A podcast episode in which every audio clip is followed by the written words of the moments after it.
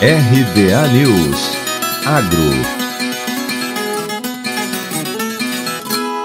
Na agricultura, as abelhas são importantes agentes polinizadores que contribuem para aumentar a produtividade em culturas de grande relevância agrícola no Brasil, como a soja e o café.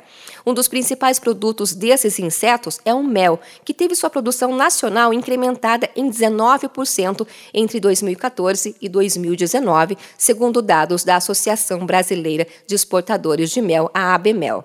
Além da articulação de políticas públicas já existentes, está sendo executada a assistência técnica dos produtores para a melhoria da produção, da produtividade e da qualidade dos produtos das abelhas, além da capacitação em gestão de negócios.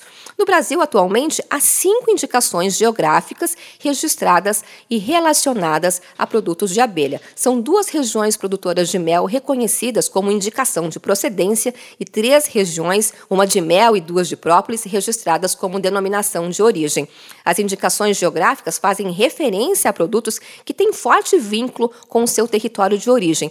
Esses produtos, por seu diferencial de qualidade ou outra característica, passam a ser reconhecidos pelo nome geográfico a que estão associados. As indicações de procedência são Pantanal, para o produto do mel, que tem a característica peculiar de estar localizado em dois estados, Mato Grosso do Sul e Mato Grosso, e Oeste do Paraná, registrada para os produtos de mel de abelha africanizada e jataí.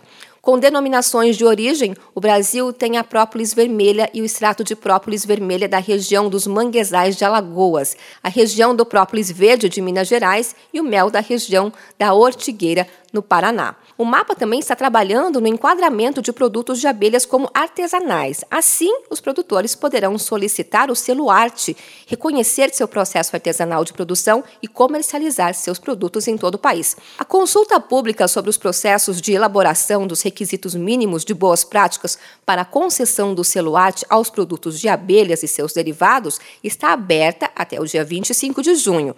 Em 2020, o Brasil exportou 45 mil toneladas toneladas de mel natural com faturamento de 98 milhões de dólares. Os Estados Unidos são responsáveis por 72% das aquisições do mel do Brasil em valor.